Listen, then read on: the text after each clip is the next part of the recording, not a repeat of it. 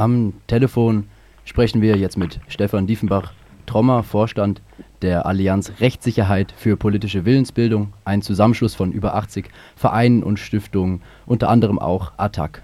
Hallo Stefan. Hallo.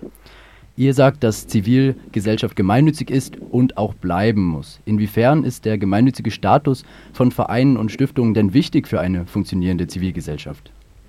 Da gibt es mehrere Sachen, die aber wichtig sind. Ähm, das erste ist vielleicht, dass es bei diesem Gemeinnützigkeitsrecht weit über Steuer- oder Spendenrecht hinausgeht. Gemeinnützigkeitsrecht ist quasi ein Statusrecht. Wir haben in Deutschland kein NGO-Gesetz oder so etwas, sondern wenn jemand einen Verein gründet, sind verschiedene Rechtsgebiete einschlägig. Das ist erstmal Vereinsrecht im, im BGB, im bürgerlichen Gesetzbuch. Und dann kommt aber Gemeinnützigkeitsrecht fast automatisch dazu, weil die Leute danach fragen. Zudem ist die Gemeinnützigkeit wichtig, um ähm, den Spenderinnen und Spendern Steuervorteile zu verschaffen. Er ist aber oft auch Voraussetzung, um andere öffentliche Güter zu verwenden, zum Beispiel um in ein Bürgerhaus zu kommen oder ähnliches. Die Allianz, deren Vorstand du bist, protestiert gegen die Entscheidung des Bundesfinanzhofs, Attac die Gemeinnützigkeit zu entziehen und fordert eine Revision des Urteils. In einer Erklärung betont ihr, dass es einen zentralen Unterschied zwischen politischer Bildung und politischer Willensbildung gibt. Vielleicht kannst du uns den Unterschied erläutern und erklären, wieso der wichtig ist im aktuellen Verfahren. Also diesen Unterschied macht letztlich vor allem äh, der Bundesfinanzhof, das höchste Steuergericht weil die sagen, wenn man Bildungsarbeit macht, dann darf man damit nicht an der politischen Willensbildung teilnehmen. Politische Willensbildung ist ja ein sehr breiter Begriff, also irgendwie alles, was in die Willensbildung der Menschen im Lande eingeht und dann sich vielleicht auch in Wahlentscheidungen oder Entscheidungen eines Parlaments findet.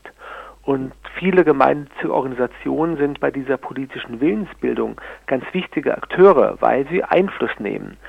Sie nehmen nicht Einfluss in Parlamenten, weil sie keine Parteien sind, die dort sitzen, aber sie nehmen Einfluss, also schon oft lange bevor Entscheidungen getroffen werden, weil ja die Auseinandersetzung, was richtig und falsch, was das Beste ist, was man ablehnen soll, findet in der Zivilgesellschaft statt. Das sind Diskussionen, die fangen an irgendwie in der Nachbarschaft und ähm, in Vereinen, in Kneipen, landen vielleicht in der Presse, im freien Radio ähm, und irgendwann im Parlament. Das alles ist Einfluss auf politische Willensbildung. Und dabei haben gemeinnützige Organisationen die wichtige Funktion, das frei von eigenen Interessen zu tun. Also eine Partei hat auch immer das Interesse, dass es ihr selbst gut geht, dass sie viele Stimmen kriegt. Da ist sie nicht immer selbstlos. Und ähm, viele Menschen werden in diesem Prozess nicht gehört, entweder weil sie marginalisiert sind, also wenn man zum Beispiel an sozial sehr schwache Gruppen denkt, wie geflohene Menschen oder Obdachlose, oder weil sie vielleicht noch gar nicht geboren sind. Wenn wir über Kohleausstieg reden, da geht es um Menschen, die in 50 Jahren vielleicht erst geboren werden und die haben heute keine Stimme. Und Umweltverbände oder Fridays for Futures spricht selbstlos für diese Leute und es ist wichtig, dass deren Stimme im politischen Prozess hörbar ist. Das Urteil des äh, Bundesfinanzhofs ähm, hat jetzt bei euch sicher Diskussionen ausgelöst. Was ähm, sind denn jetzt so die Strategien, die ähm, in eurer Allianz besprochen werden, bei, bei den äh, Initiativen, bei den ähm, äh, Vereinen und Stiftungen, wie mit dem äh, jetzigen schon geschehenen Entzug, aber auch mit dem ähm, möglichen äh, Entzug äh, der Gemeinnützigkeit bei weiteren Vereinen, wie damit umzugehen ist oder wie dem auch vorzubeugen sein kann? Wir als Allianz sind in dem Sinne vor allem politischer Akteur. Wir fordern schon seit mehreren Jahren, dass das Gemeinnützigkeitsrecht so geändert wird, dass solche Situationen erstmal gar nicht entstehen.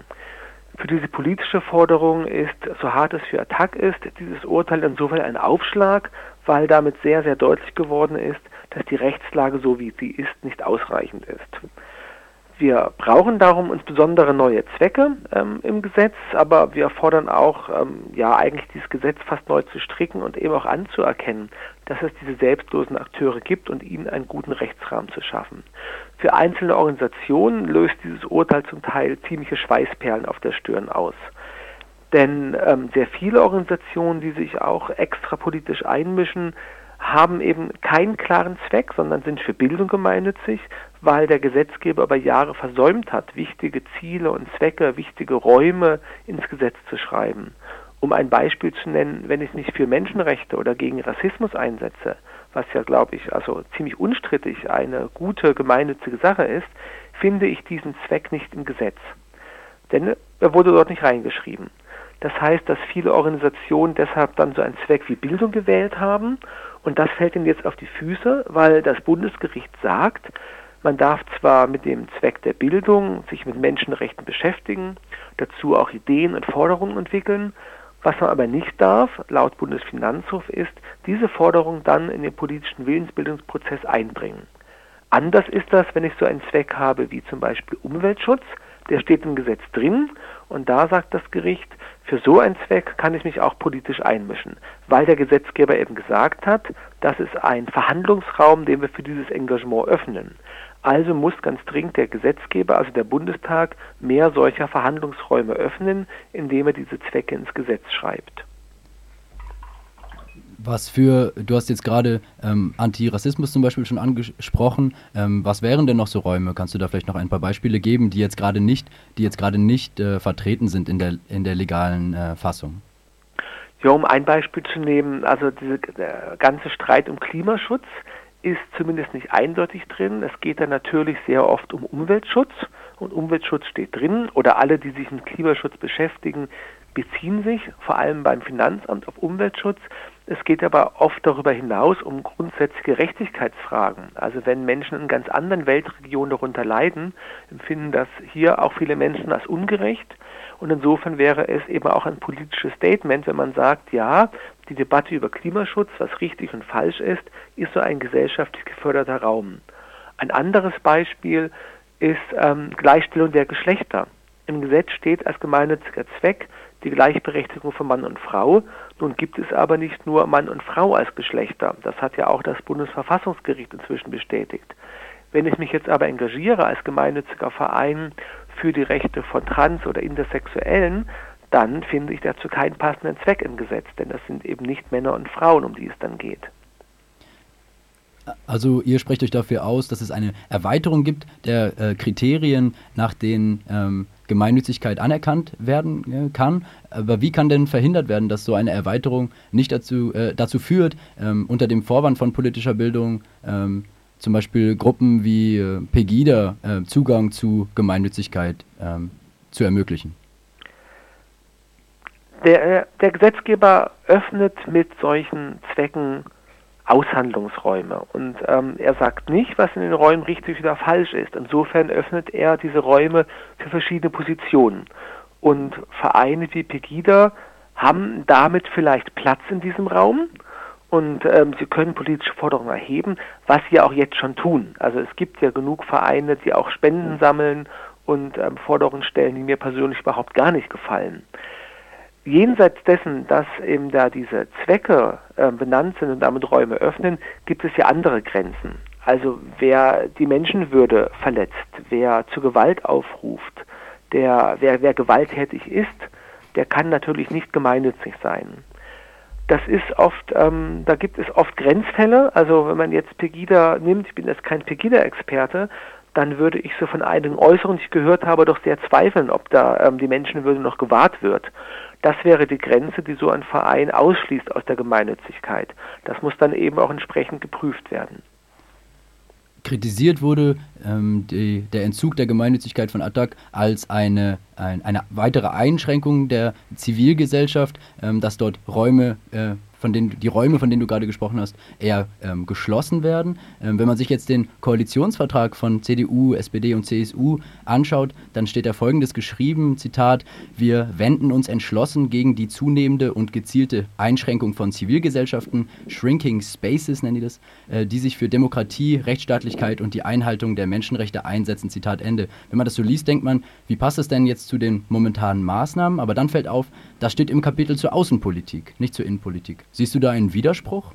Ja klar, das ist ein ganz fetter Widerspruch. Also da fragt man sich, warum die Außenpolitikerinnen und Außenpolitiker der Partei nicht mit den anderen reden und denen mal erklären, wie wichtig gerade auch eine kritische Zivilgesellschaft ist, dass es eben wichtig ist, Regierenden auf die Finger zu schauen und dass Kritik an Regierungspolitik noch lange keine Kritik am Staat ist. Das ist ja der Unterschied. Und wenn man in andere Länder schaut, in denen diese Räume viel enger sind, in denen Zivilgesellschaft regelrecht bekämpft wird, dann sind das ja welche, die nicht den Staat kritisieren, sondern die, die die Regierenden kritisieren, die vielleicht kritisieren, wenn in der eigenen Tasche gewirtschaftet wird, die Menschenrechte einfordern.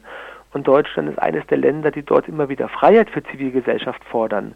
Und das ist natürlich zutiefst unglaubwürdig, das in anderen Ländern zu fordern, aber hier sich nicht sehr offen und freundlich solchen, ja, auch Protestorganisationen gegenüber zu verhalten. Dann äh, kommen wir vielleicht zu unserer letzten Frage. Ähm, die Stimmen, die gegen die Gemeinnützigkeit von Attac und äh, Co. wettern, kommen nicht nur aus der Union zum Beispiel, sondern auch die AfD, die Alternative für Deutschland, heizt da ordentlich ein. Ähm, wird hier ähm, unter bürokratischen Vorwänden versucht, unangenehmen zivilgesellschaftlichen Akteuren das Wasser abzugraben? Und inwiefern würdest du sagen, ist das auch als ein Spiegel eines sich verändernden politischen Klimas einzuschätzen? Ich glaube, ja, was verändert sich im politischen Klima? Das ist eine große Frage. Also ich glaube, dass tatsächlich der Freiraum zivilgesellschaft, zivilgesellschaftliche Organisationen heute deutlich größer ist als zum Beispiel vor 30 Jahren. Und das gefällt manchen nicht. Das, was die CDU gerade veranstaltet, ist, ja, es ist interessengeleitet. Also sie, sie gehen verbal gegen Organisationen vor, die ihnen, deren Ziele ihnen nicht passen und übersehen dabei eventuell, dass sie damit also einen ganzen Sektor gefährden und dass es eben gerade wichtig ist, Widerspruch zu haben. Ich bin mir gar nicht sicher, ob die Leute aus der CDU und der CSU, die so agieren, das so im Blick haben, ähm, sondern ob sie nicht einfach, und das ist dann vielleicht die Nähe zur AfD, die gefährliche, einer populistischen Stimmung hinterherrennen. Also sie äh, gucken, welche Leute können wir als Partei vertreten. Das sind Leute, die sich jetzt zum Beispiel davon, dass Autobauer ähm, in die diese Schummelsoftware eingebaut haben, gefährdet fühlen. Und dann macht sich eine Partei zum Sprecher dieser Menschen.